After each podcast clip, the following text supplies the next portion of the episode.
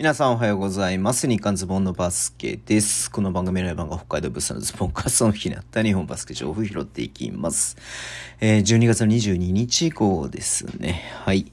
今日ね、YouTube の方でちょっとクリスマス会みたいな形でね、えーカナポンとね、ちょっと話したんですけれども、ちょっとね、酔っ払いすぎまして、今目がですね、ほとんど開かない状態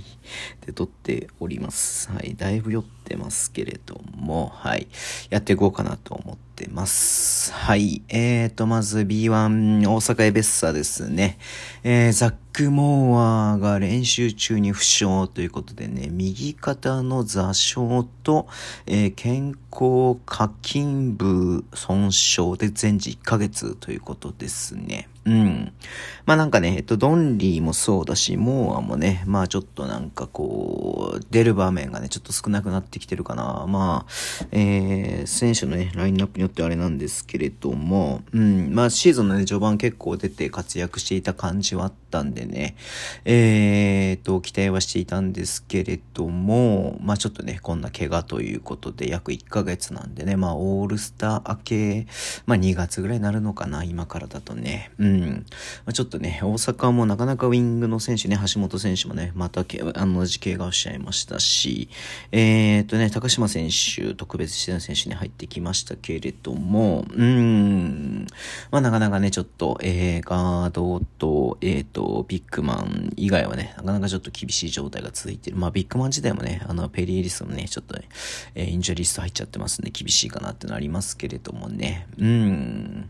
いやー、ちょっと痛いかなっていうところではありますけれども、まあ得点の比重で考えるとね、まあちょっとウィングの選手は今のところ多くないんですけれども、はい。まあウィングの選手活躍するってしたらね、もっとね、まあ他の選手の負担が減るかなって思ってる部分もあるんで、ちょっと痛い怪我とは、え言えるかなっていうふうに思ってます。はい。えー、あとがで、あとですね、はい。B2 青森ワッツなんですけれども、えー佐々木拓也選手と選手契約ということで今日出ていました。はい。えっ、とね、練習生としてね、今年青森にね、えっ、と、入っていたみたいなんですけれども、まあちょっとね、青森もね、今、えー、なかなかね、えっ、と、戦績伸びない中、はい。えー、まあ選手契約ということで、うん、まあ昨シーズンね、群馬で練習生だったみたいな感じだったんで、えっ、と、175センチのガードなんでね、まあ、そうっすね。えっと、まあ、他にもね、ガードの選手いますけれども、え、えまあ、どれだけね、えっと、この B2 の試合でプレイタイム勝ち取れるかどうかは、ちょっと難しいところか、わかんないところではありますけれどもね。うん。まあ、少なからず、えー、こういう選手が、まあ、ね、練習生からということであればね、まあ、他のチームの練習生だったりとか、まあ、これからね、えっと、プロリーグ目指してやっていく選手にとってはね、えっと、なんつうの、この力になるんじゃないのかなというふうに思いますん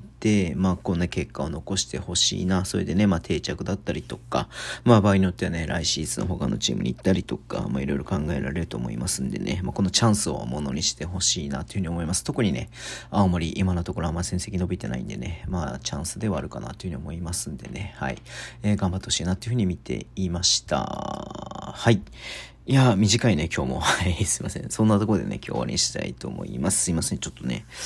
あの、聞いてくださる方は結構朝聞いてくださる方が多いと思うんで、こんな酔っ払ってるね、話をね、聞きたくないと思うんですけれども、はい。えー終わりにしたいと思います。Twitter でも情報発信してます。ぜひフォローお願いします。インスタもやってます。えー新しいアカウントでぜひフォローしてください。YouTube ね、やってますんで、えーっと、チャンネル登録していただけると喜びます。ラジオトークのアプリで聞いてる方はボタンを押してください。では、今日もお付き合いいただきありがとうございますざいます。それでは、いってらっしゃい。